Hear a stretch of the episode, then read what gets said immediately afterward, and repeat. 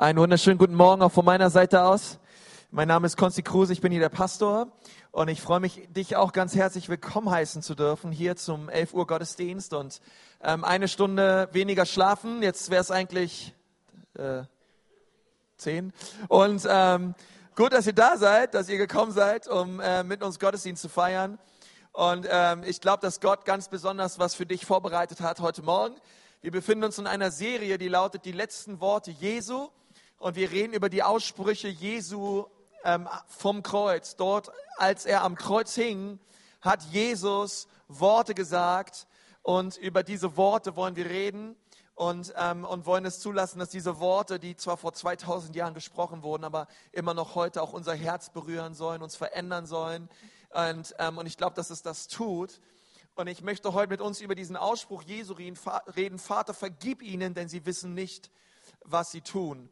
Und ähm, bevor ich das tue, möchte ich euch einladen. Wir haben äh, nächste Woche Ostersonntag und Karfreitag und es steht eine fantastische Woche vor uns. Und als Gemeinde wollen wir diese Zeit nutzen, um das Evangelium von Jesus Christus ähm, in Nürnberg laut zu verkündigen. Und, ähm, und, und deswegen, ich möchte sagen, Gemeinde wird nicht dadurch gebaut, dass Einzelne hier sagen, gut, ich nehme meinen missionarischen Auftrag wahr und ich lade Freunde ein, sondern wenn wir alle uns aufmachen und sagen, hey, wir wollen unsere Nachbarn, unsere Kommilitonen, unsere Freunde, unsere Mitarbeiter, unsere ähm, Leute in der Firma, auf der Arbeit, meine Chefs, ich will sie alle einladen, äh, mit in die Ekklesia zu kommen, ähm, damit sie das Evangelium hören. Und das wollen wir tun. Ich glaube, dass neben Heiligabend, Ostersonntag ist so, eine, so ein guter Tag, um in die Kirche zu gehen, um das Evangelium zu hören, weil die meisten Leute gehen eh irgendwo in die Kirche. Und ähm, warum nicht hierher? Und, ähm, und sie werden das Evangelium hören auf eine lebensnahe, authentische Art und Weise. Und wir glauben gemeinsam, dass ihre Herzen verändert werden, weil Gott hat ein großes Volk in dieser Stadt. Wir glauben das. Und wir glauben, dass ähm, ja, das, das ist einfach eine starke Woche, wird nächste Woche. Es gibt diese Doorhänger, die könnt ihr euch mitnehmen, die könnt ihr einfach bei eurem ähm, Aufsichtsrat in der Firma einfach komplett an die, an die, äh, an die äh, Türen hängen oder bei euren Nachbarn ähm, oder bei wem auch immer. Ja. Ähm, und dann laden wir die Leute ein. Da stehen hinten nochmal die Gottesdienstzeiten drauf. Äh, Karfreitag war in den letzten Jahren erfahrungsgemäß immer richtig voll. Und deswegen feiern wir dieses Jahr Karfreitag nicht hier, sondern in der Luxkirche. Ähm, die ist in der Leipziger Straße 25 in der Nähe vom Nordostbahnhof. Und dort wollen wir gemeinsam um 17 Uhr, ähm, es gibt auch Kinderbetreuung, gemeinsam Gott anbeten, ihn erheben, ihn groß machen und ihm danken für das, was er am Kreuz getan hat. Kann irgendwer Amen sagen? Alright. Und ich lade euch ganz herzlich ein. Hau nochmal deinem Nachbarn an, weißt so wichtig, und sag mal, hey, sei dabei. Ähm, bring deine ganze Muschpoke mit und sei am Start. Alright. Gott ist gut. Ich bete nochmal mit uns und dann starten wir direkt durch. Herr Jesus, wir danken dir für diesen Morgen. Herr, wir danken dir, dass es wahr ist. Meine Seele lobe den König, lobe den Herrn. Danke, dass deine Gnade neu ist jeden Morgen. Und Herr, wir entscheiden uns heute Morgen. Ähm, wir wollen uns freuen an dir, denn die Freude am Herrn ist unsere Stärke. Und wir wollen uns alle Zeit erfreuen, Gott, weil du ein guter Gott bist. Du sandtest deinen Sohn Jesus, um uns zu befreien, um uns zu vergeben. Und Jesus, wir danken dir von ganzem Herzen dafür. Amen. Amen, Amen, Amen. Ich freue mich so drüber. Und ich möchte nochmal diesen Text lesen. Als ihr hereingekommen sind in euren Gottesdienstheften, ähm, habt ihr eine Predigtmitschrift. Ich möchte euch immer raten, nehmt diese Predigtmitschrift mit, und, ähm, damit ihr zu Hause nochmal reinschauen könnt. Lukas 23, Vers 32. Es wurden aber auch zwei andere hingeführt, Übeltäter, um mit ihm hingerichtet zu werden. Als sie an den Ort kamen, den man Schädestätte nennt, kreuzigten sie dort ihn und die Übeltäter, den einen zu seiner Rechten, den anderen zu seiner Linken. Jesus aber sprach, Vater, vergib ihnen, denn sie wissen nicht, was sie tun. Sie teilten aber seine Gewänder und sie warfen das Los darüber. Okay, und hier sehen wir diesen Ausspruch Jesu, Vater, vergib ihnen, denn sie wissen nicht, was sie tun. Und ich denke so, heute ist Palmsonntag und ich finde es so gut, dass wir heute über das Thema Vergebung reden, denn ich meine, Palmsonntag zeigt uns sicherlich so stark auf wie fast kein anderer Sonntag im Jahr, wie einfach es ist, dass man von Leuten hochgepriesen wird. Ja, alle riefen Hosanna, Hosanna, Hosanna in der Höhe. ähm, der König Israel, er kommt hineingezogen durch die Tore Jerusalems und bereits eine Woche später dieselben Leute, die Hosanna geschrien haben, riefen, kreuzigt ihn, kreuzigt ihn, kreuzigt ihn. Und, und wir sehen, wie schnell äh, wie, wie schnell, das, wie schnell die, Stimm, die Stimmung kippen kann, aber auch wie schnell der Mensch seine Meinung ändern kann, ja. Und, ähm, und Dinge gesagt werden und ausgesprochen werden. Und ich weiß nicht, wenn man, wenn man in einer Kirche aufwächst, und ich weiß nicht, wo du, wo sie aufgewachsen sind, aber ähm, ich denke, wenn man in einer lange Zeit äh, unterwegs war in Gemeinden und Kirchen, über das Thema Vergebung hat man schon so viel gehört. Und, ähm, und ich habe selber schon viele Predigten drüber gehalten. Ich habe selber schon viele Predigten gehört, auch als ich jünger war, über die Wichtigkeit der Vergebung. Und wie sehr man darauf aufpassen soll, dass das Herz nicht hart wird und nicht bitter wird. Und ähm, in Lukas 11, Vers 4 steht zum Beispiel im Vater unser, vergib uns unsere Schuld. Lass uns mal zusammen sagen, wie auch wir vergeben unseren Schuldigern. Okay? Und ich denke so, hey, dieser Vers, ähm, wir würden da alle zu Amen sagen. Amen, Amen, yes, vergib unsere Schuld, wie auch wir. Aber eigentlich ist es ein recht beängstigender Vers, wenn man mal drüber nachdenkt. Dass der Vater im Himmel, im Himmel uns so vergibt, wie wir unseren Schuldigern vergeben. Also ich weiß nicht, dass, ich weiß nicht, was das in dir auslöst, aber in mir denke ich so, was? Herr, hilf mir. Ähm, denn ähm, das gleiche Maß an Vergebung, welches wir an anderen anlegen, das ist das genau das Maß, den Maßstab, den nimmt, reißt Gott uns an, aus der Hand, ja, und legt sie an unser eigenes Herz an. Und ich finde das krass, wenn man drüber nachdenkt. Ähm, ich meine, ich kenne das von früher. Äh, äh, bei mir zu Hause in Berlin, da heiße ich immer noch Conny, ja, für alle. Äh, der Jan wird das auch noch wissen, ja. Ähm, und ich weiß auch, meine Mutter, ähm, wenn die mich, die, die hat mich Conny gerufen, die meine, Conny, komm hierher und äh, sag deinem Bruder, dass es dir leid tut. Und innerlich denke ich so, ne, es tut mir aber nicht leid. Ich würde seinen Kopf am liebsten nochmal nehmen und ihn in die Tischplatte hauen, okay? Ähm, nichts an dem Zustand meines Bruders, dass er da weint und völlig verzweifelt ist, tut mir in irgendeiner Weise leid, sondern das habe ich genauso gewollt. Äh, der hat so verdient. Okay, wir müssen nicht so fromm tun, ja? Ähm, wir sind alle so drauf und, ähm, und der hat's, der hat's verdient. Aber ich sage trotzdem, dass es mir leid tut, denn ich habe keinen Bock auf Stummerrest und ich will ja Playstation spielen, okay? Und, und, äh, und all die Dinge. Und wieder rausgehen mit meinem Kumpel zocken, zocken und so, ja? Ähm, und deswegen, ja, Krille, tut mir leid, dass ich dich geschlagen habe. Bitte vergib mir. Und dann schaut meine Mutter meinen Bruder an und sagt, ja, jetzt reich ihm auch die Hand. Ja. Und dann haben wir uns quasi Performer vor unserer Mutter äh, die Hand geschüttelt und ähm, Erziehungsauftrag erfolgreich äh, gelöst und äh, die Jungs haben verstanden, was Vergebung bedeutet und jeder ist in sein Zimmer gegangen und dachte sich, ach, wenn ich den wieder kriege, ja, ähm, den mache ich platt. Und ich denke so, wenn wir, versteht ihr, wenn wir über Vergebung reden, ehrlich gesagt, ähm, jetzt mal unter uns Pastorentöchtern, wir wissen noch ganz genau, dass wir vergeben sollten. Und warum tun wir es nicht? Das ist doch die Frage.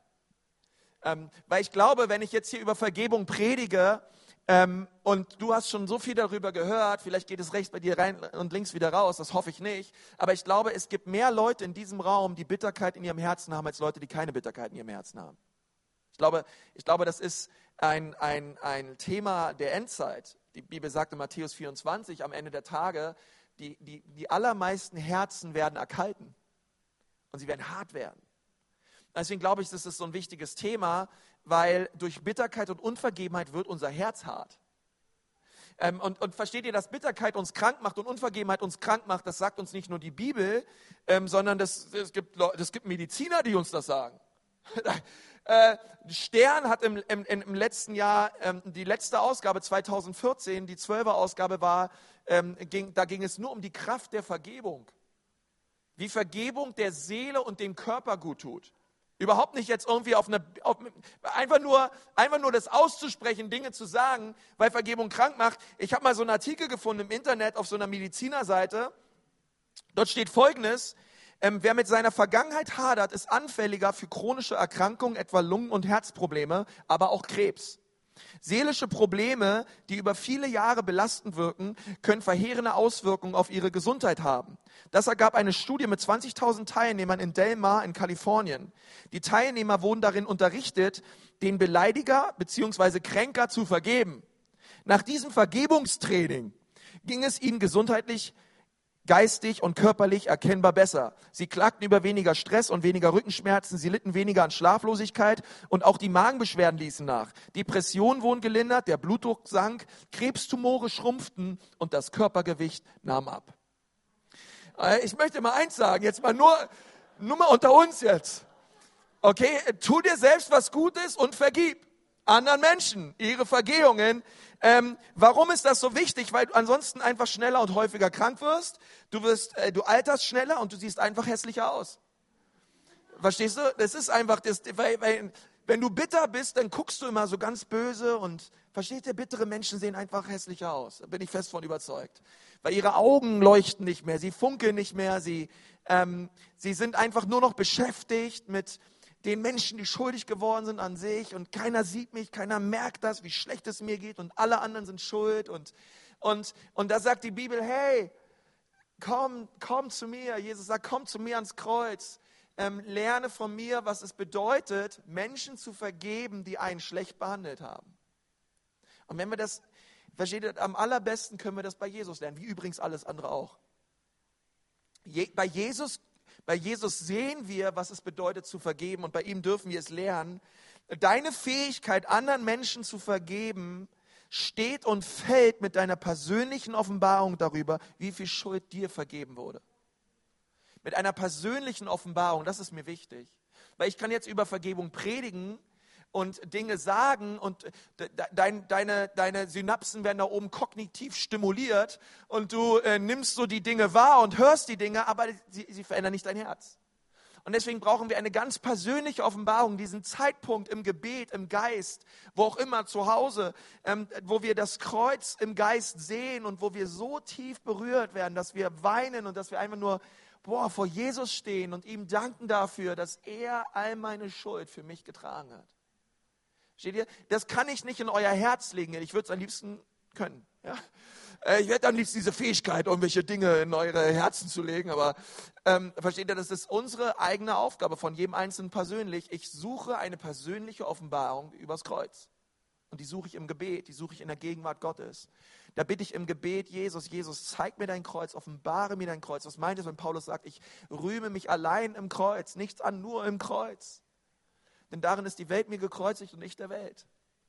Und Paulus hatte so starke Offenbarungen darüber und es hat sein ganzes Leben verändert, ihr Lieben. Und ich glaube, dass unsere Fähigkeit, anderen zu vergeben, sie stellt und, steht und fällt mit unserer persönlichen Offenbarung darüber, was Jesus für mich am Kreuz tat. Und ich glaube, dass umso mehr wir das erkennen, umso mehr sind wir in der Lage, anderen zu vergeben. Und ähm, in Matthäus 5 steht, gesegnet sind, die reinen Herzens sind. Die, die Herzen, versteht ihr, die rein sind, die frei sind von Bitterkeit, die frei sind von Unvergebenheit. Sprüche 4, Vers 23 steht, über alles aber bewahre dein Herz, denn daraus entspringt Leben. Daraus entspringt dein Leben. Und was Salomo uns hier rät, ist, über alles. Und über alles heißt über alles.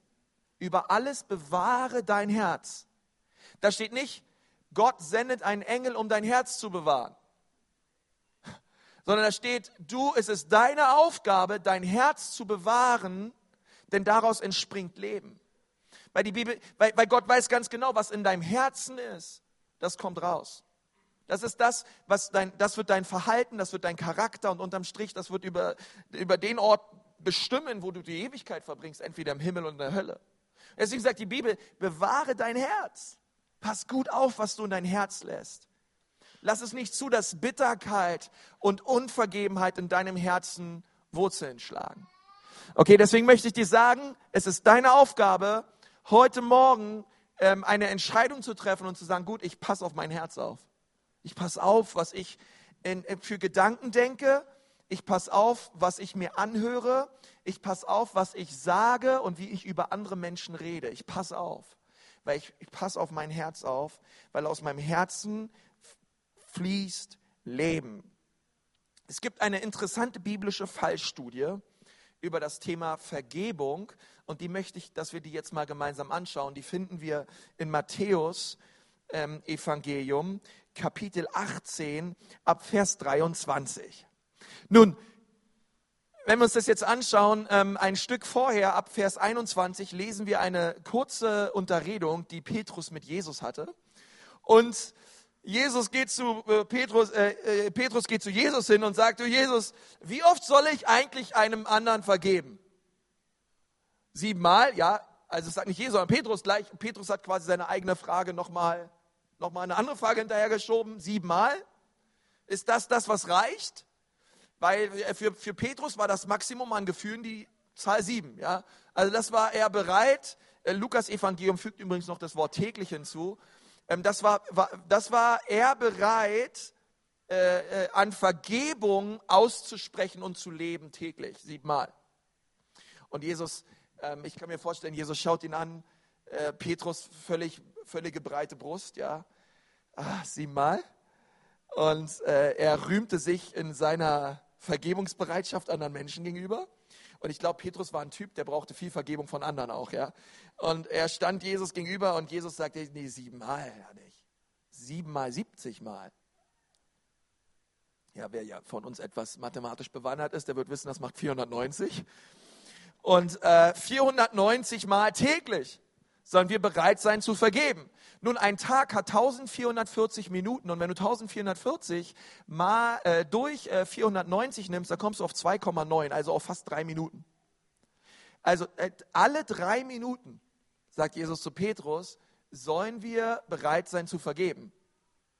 Und ich weiß nicht, wann dein Maß an Heiligung ausgeschöpft ist, aber ich weiß eins, wenn mich einer alle drei Minuten lang mit der gleichen Sache nervt, auf den Senke geht und schuldig an mir wird, spätestens nach dem dritten Mal kriegt er eine gefangen. Ja? Äh, ich weiß nicht, wie es dir dabei geht, aber ähm, 490 äh, Mal am Tag? Jesus? Ist das möglich? Was, was, was, was forderst du hier von mir? Ähm, was verlangst du hier von mir? Und, ähm, und Petrus dachte, er war mit seinen 490 Mal, äh, mit seinen sieben Mal gut unterwegs. Und Jesus sagt, nein, nein, ehrlich gesagt, Petrus, darum geht es gar nicht.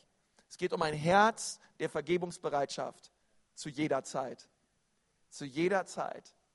Und deswegen sagt er, deswegen über alles bewahre dein Herz, denn daraus entspringt Leben.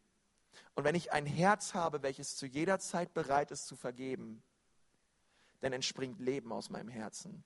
Und andere Leute dürfen diese Frucht genießen.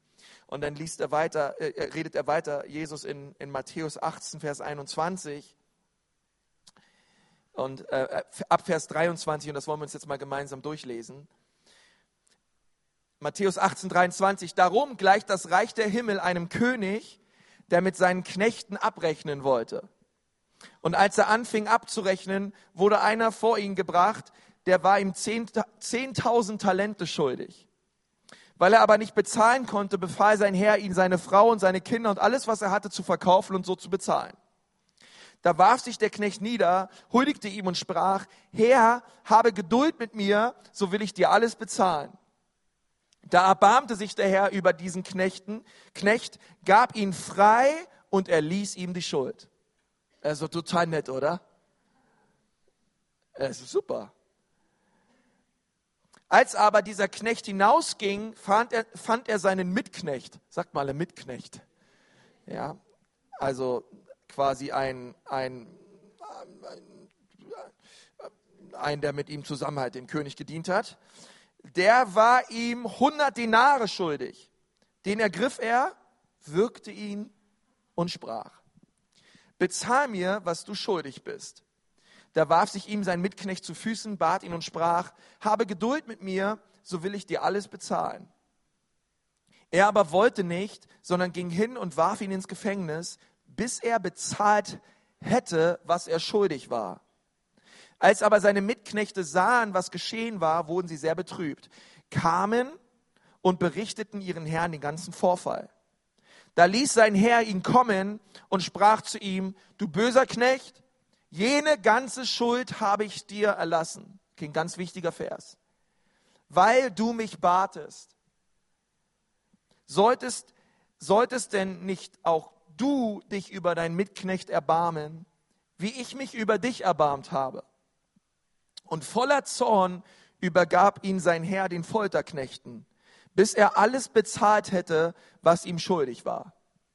Also da ging es dann heiß her. Ja, ich weiß nicht, wer von euch schon mal in dieser Folterkammer Nürnberg war, da unterm Rathaus.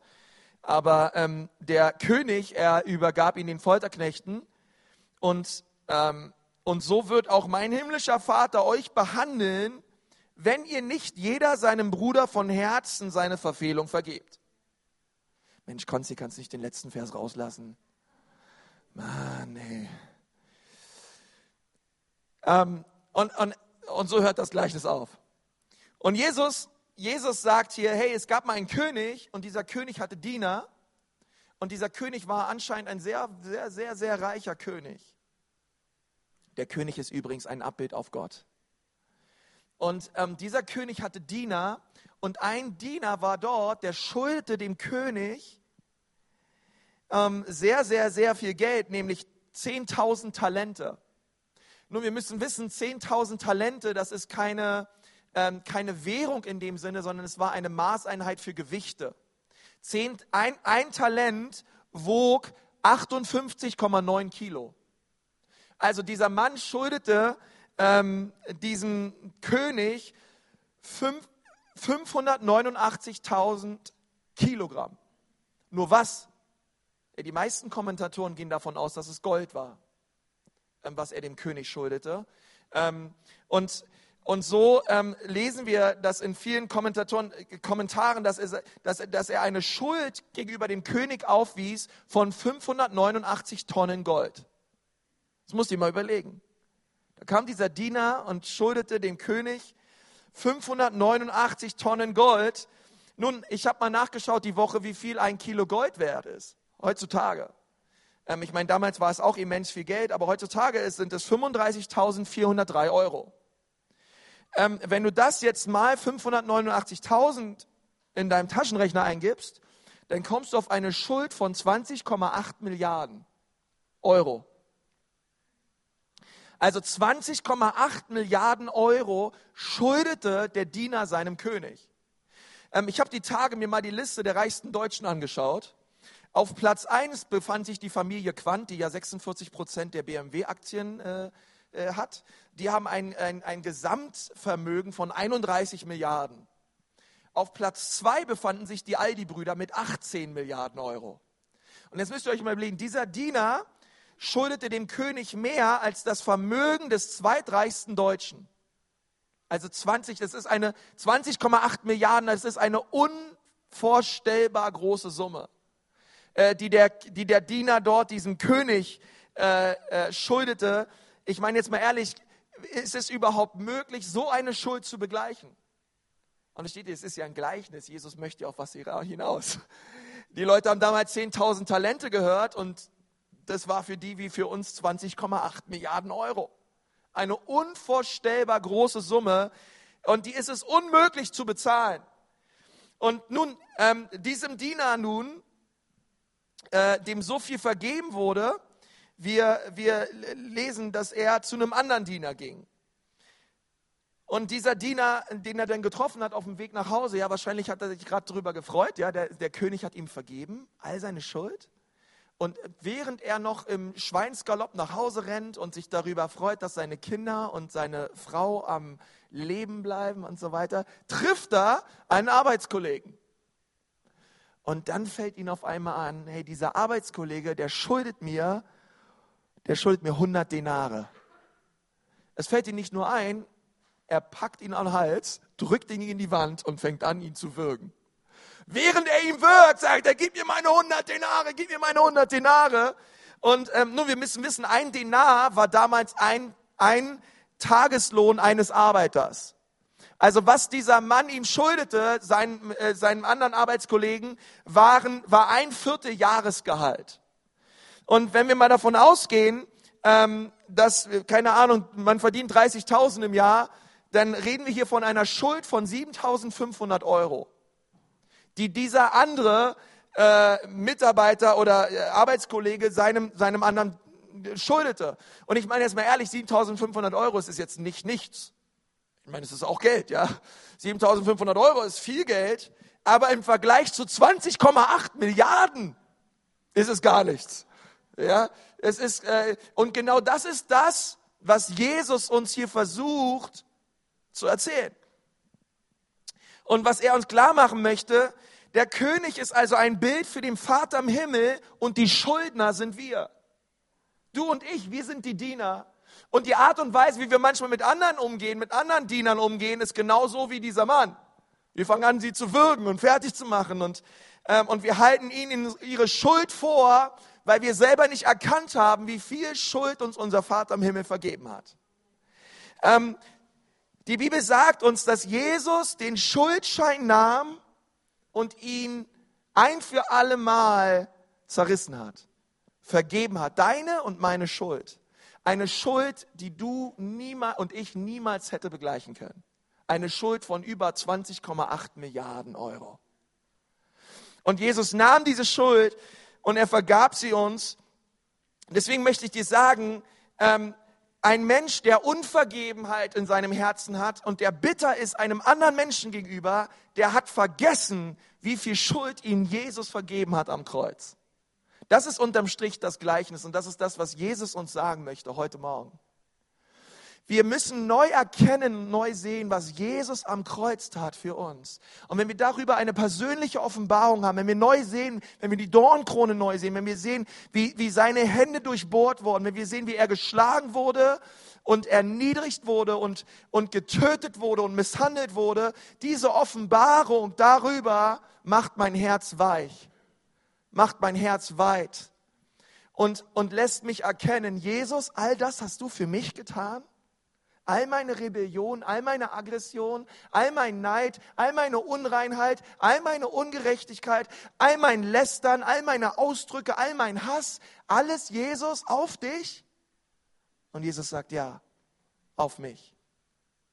Und er nahm alles auf sich. Und versteht ihr, an diesem Tag, wo all die Schuld auf Jesus lag, hat, hat, hat der Vater im Himmel auf seinen Sohn herabgeschaut und hat ihn gesehen, wie er zur Sünde wurde. Und all der Zorn Gottes gegen alle Sünden dieser Welt trafen Jesus.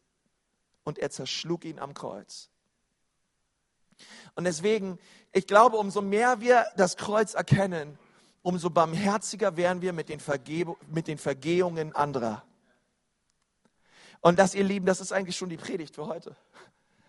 Ähm, das, ist, das ist alles, glaube ich, was wir brauchen.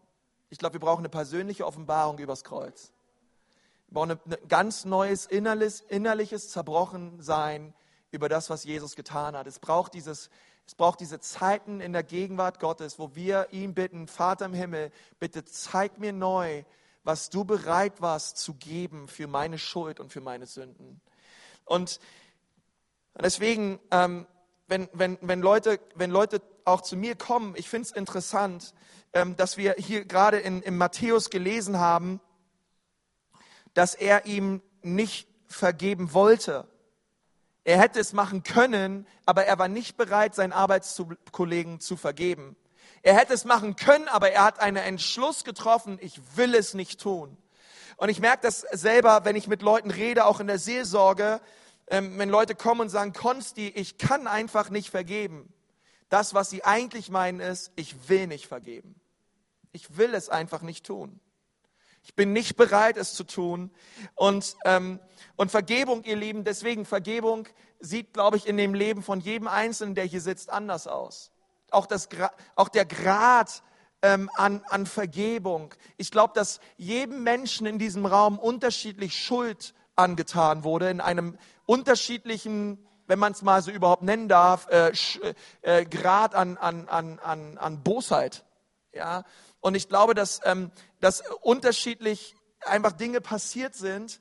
Und ich will das auch überhaupt nicht verharmlosen, was passiert ist in deiner Vergangenheit oder vielleicht auch momentan in deinem Leben passiert an Menschen, die schuldig werden an dir. Steht ihr, Vergebung bedeutet nicht, die Sünde zu verharmlosen und einfach so zu tun, als wäre es nicht passiert. Nein, es war schlimm, dass jemand schuldig wurde an dir. Und was dieser Täter dir angetan hat, war böse, es war falsch und es war Sünde. Steht ihr? Und Vergebung bedeutet nicht, ja, ich lass Gras drüber wachsen und verdränge es irgendwie oder, oder denk mir, na ja, ich lass einfach Zeit vergeben, vergehen und irgendwann wird es irgendwann wird's schon in Ordnung. Ja, also Zeit, Zeit hat noch nie Wunden geheilt. Nur Jesus kann Wunden heilen. Zeit kann höchstens Dinge verdrängen, aber deswegen bedeutet es noch lange nicht, dass sie geheilt sind. Und, und deswegen, und versteht ihr, Vergebung bedeutet nicht vergessen, sondern Vergebung bedeutet, ich weiß ganz genau, was du getan hast, aber ich entscheide mich trotzdem, dir zu vergeben. Ich war falsch, aber ich entscheide mich, dir zu vergeben. Ähm, denn Vergebung hat sehr viel mit einer Entscheidung zu tun. Ähm, denn wir fühlen uns ehrlich gesagt nie, also ich, ich zumindest ich weiß nicht, wie es dir geht, aber ähm, wenn, wenn, wenn jemand schuldig wird an mir, mein erstes Gefühl ist nicht, ach, ich vergebe dir, komm, mach weiter. Ähm, sondern mein erstes Gefühl ist immer, wo sind die Folterknechte, ja? Äh, wie, wie, wie kann ich es der Person, na, nee, so böse, böse bin ich auch nicht, wie kann ich es der Person heimzahlen, aber manchmal denkt man so, ja, und man denkt sich, ah, ähm, oh, was der mir angetan hat. Ähm, Herr Jesus, ich bete, dreh das Feuer in der Hölle noch mal ein bisschen höher, ein bisschen heißer, Herr. Ähm, und, und ehrlich gesagt, so denken wir oft. Und versteht ihr, äh, ähm, Vergebung ist, deswegen das, das, das Gefühl zu vergeben, ähm, das ist manchmal ganz schwierig zu haben. Deswegen ist es wichtig, dass wir uns entscheiden zu vergeben. Und ich glaube, umso öfter wir uns entscheiden zu vergeben, umso mehr wird das Gefühl dann auch kommen, wo wir gesagt haben, okay, jetzt habe ich diese Person wirklich losgelassen. Und ähm, jetzt habe ich die Person wirklich, äh, bin ich wirklich bereit, diese Person zu segnen und auch ähm, sie vor Gottes Thron zu bringen. Denn ehrlich gesagt, wenn, wenn Gott uns in seinem Wort sagt, dass wir anderen Menschen vergeben sollen, dann sagt er das nicht einfach nur so, ähm, um uns eine Aufgabe zu geben, wo er weiß, na ja, das können wir eh nicht. Ja, so nach dem Motto, ja, mal schauen, was meine kleinen Minions da unten machen, ja. Ähm, hauen sich alle die Köpfe gegenseitig ein, na ja, jetzt sollen sie sich halt vergeben. Und er überlässt uns quasi mit diesem Vergebungsgebot und wir alle sind völlig unfähig dazu. Sondern jedes Gebot, was Gott uns gibt, er gibt uns gleichzeitig auch durch seinen Geist die Kraft, das auch zu leben. Also der Heilige Geist gibt uns immer die Kraft, vergebungsbereit auch zu leben und Bitterkeit und Unvergebenheit zu entlarven in unserem Leben und sie an, an das Kreuz Jesu zu bringen. Ähm, jemand hat mal gesagt, Unvergebenheit ist wie sich selbst anzünden und dann zu hoffen, dass dein Feind an einer Rauchvergiftung stirbt. Ja, ähm, und das stimmt, weil Unvergebenheit und Bitterkeit unterm Strich macht nur uns kaputt. Weil der, der, der schuldig an dich wurde, der läuft immer noch fröhlich rum, ja? Und dem mag es ganz gut gehen, aber du hast was gegen den. Und unterm Strich dieses Gefühl der Rache, dieses Gefühl der Selbstjustiz, dieses Gefühl der Unvergebenheit, ähm, die, die Person, ach, die, die geht vielleicht auch weiter so mit anderen Leuten um. Aber unterm Strich, dich macht es kaputt. Deswegen bedeutet auch Vergebung einen Gefangenen in die Freiheit entlassen. Aber der Gefangene bist du sind wir. Wir selbst, wir, wir, wir, wir entlassen uns selbst in, in die Freiheit. Und deswegen möchte ich uns äh, zwei Entscheidungen mit auf den Weg geben, die wir treffen können heute Morgen, um zu sagen, hey, ähm, was kann ich tun, um so ein, um ein Herz zu bekommen, welches bereit ist zu vergeben? Irgendwer von euch darin interessiert? Ja, wie kann ich das tun jetzt? Und ähm, und es sind zwei biblische Entscheidungen natürlich, die wir heute treffen dürfen, ähm, auch wenn wir uns nicht so fühlen. Und das erste ist, ich entscheide mich zu beten und zu segnen. Für die Leute, die schuldig an mir geworden sind. Das ist das allererste, was wir tun dürfen. Und ich weiß nicht, wen du gerade in deinen Gedanken hast, während ich predige. Vielleicht hat der Heilige Geist auch schon ähm, Dinge dir gezeigt und Menschen dir gezeigt.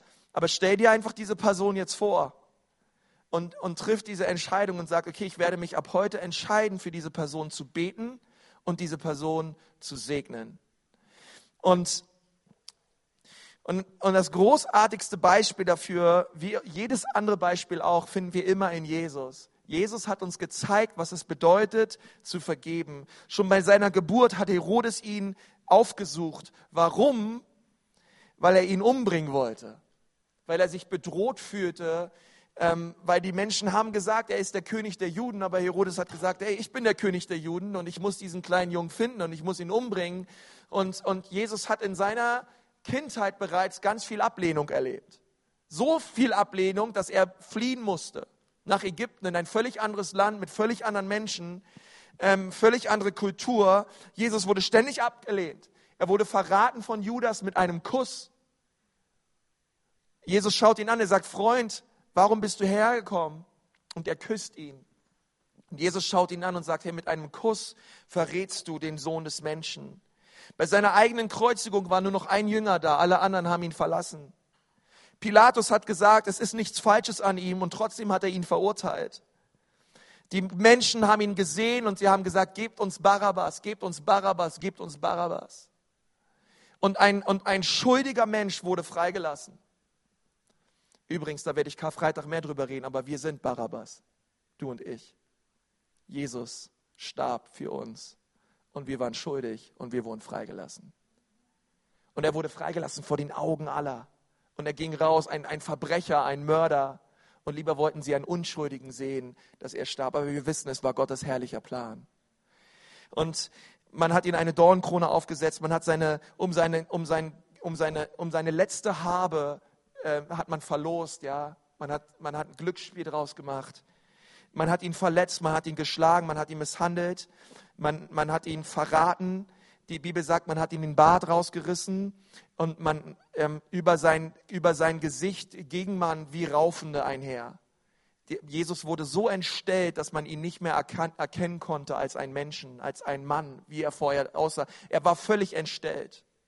Er war völlig misshandelt worden. Und dann sagt er in Lukas 23, Vers 24, Jesus aber sprach, Vater, vergib ihnen, denn sie wissen nicht, was sie tun. Und sie verteilten seine Kleider und sie warfen das Los drum. Vater, vergib ihnen, denn sie wissen nicht, was sie tun. Denn sie haben den größeren Plan Gottes dahinter nicht verstanden. Aber als ich diesen Vers gelesen habe, dachte ich, Vater, vergibst du auch denen, die genau wissen, was sie tun?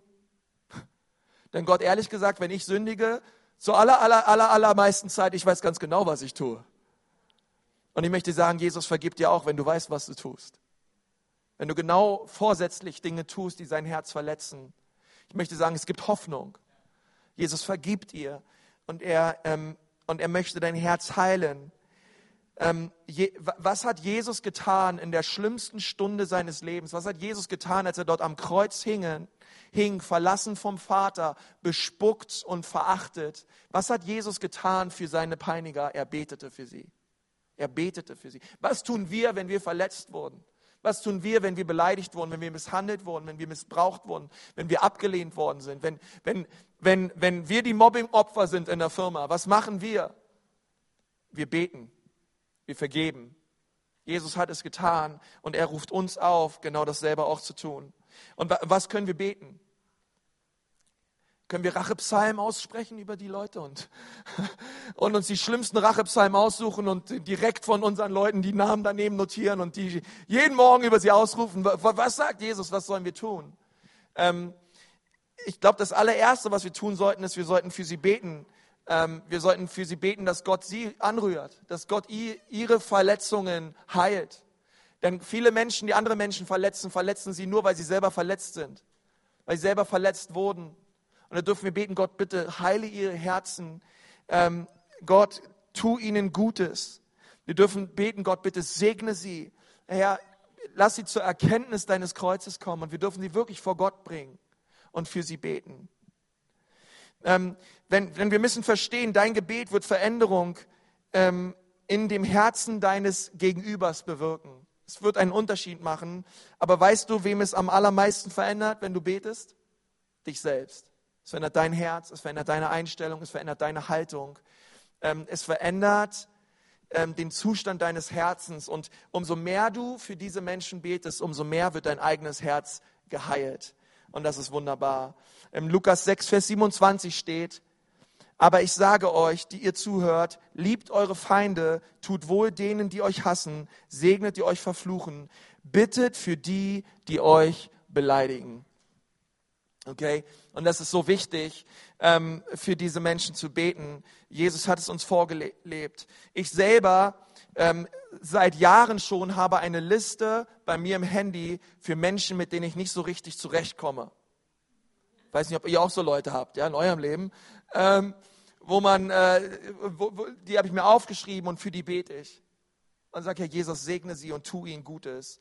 Und, ähm, und es tut meinem Herzen gut und und das Zweite, was wir tun wollen, ist, wir wollen uns entscheiden zu vergeben. Und, und mit diesem Punkt möchte ich gerne aufhören ähm, und die Predigt abschließen. Ähm, Ich, wir, wir lesen einen interessanten Vers in Kolosser 3, Vers 13. Und ertrage einer den anderen und vergebt euch untereinander. Wenn jemand Klage hat gegen den anderen, wie der Herr euch vergeben habt, so vergebt auch ihr. Hey, genauso wie der Herr uns vergeben hat, so vergebt auch ihr. Schaue auf das Kreuz und erkenne, dass Gott dir vergeben hat. Ich habe mal eine Geschichte gelesen von einem Ehepaar. Sie sind zu einer Eheberatung gegangen und der Eheberater hat gesagt, gut, ihr stellt jetzt mal in der Küche bei euch eine Box auf und ihr schreibt die Versagen und die Verfehlungen eures Ehepartners immer auf einem Zettel und dann nimmt ihr diesen Zettel und ihr steckt ihn in diese Box rein. Und nach zwei Wochen sehen wir uns wieder. Und nach zwei Wochen haben sie sich wieder getroffen und der Eheberater nimmt schon mal die Box an sich.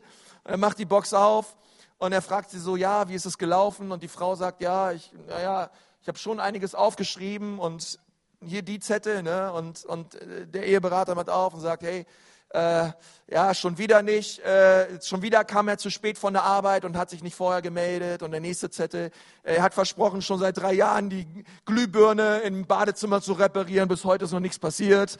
Ähm, ähm, er, er war schon wieder nicht für die Kinder da und schon wieder länger mit seinen Kumpels unterwegs und all diese Dinge, okay? Diese Männersachen halt. Ähm, und danach hat er von dem Mann, von dem Mann die, die Zettel vorgelesen und da stand im ersten Zettel drauf, ich vergebe dir. Zweiten Zettel, ich vergebe dir. Im dritten, ich vergebe dir. Und so weiter und so fort. Ich, ich, ich habe es jetzt bewusst mal so, meistens ist es andersrum, ich habe es jetzt mal bewusst so rum erzählt. Ähm, die, äh, einfach nur prophetisch mal ein Zeichen zu setzen. Und, ähm, und versteht ihr, die, ähm, die, die Sache ist die, dass ähm, Vergebung bedeutet, ich rechne die Schuld dir nicht mehr an. Ähm, ich ich, ich nehme es bewusst wahr, ja, du hast Dinge falsch gemacht, aber ich vergebe dir trotzdem. Und ich, und, ich, und ich höre auf, darüber nachzudenken, ich höre auf, die Dinge aufzuschreiben, ich höre auf, ähm, versteht ihr, manche von euch, ihr könntet auch Geschichtslehrer werden. Ihr seid so gut darin, euch die Dinge zu merken, die andere Leute falsch machen. Ja. Ähm, und und ihr, könnt, ihr könnt jetzt noch sagen, was im 15. Mai 1997 euer Ehepartner euch angetan hat. Und, ähm, und, und die Bibel sagt, hey, vergebt einander, vergebt. Und, und, und, und das bedeutet, ich vergebe. Ich erlasse jemanden die Schuld, die er mir schuldet. Und ich vergebe. Und ich bin bereit, Segen auszusprechen. Komm, lass uns mal gemeinsam beten. Ich möchte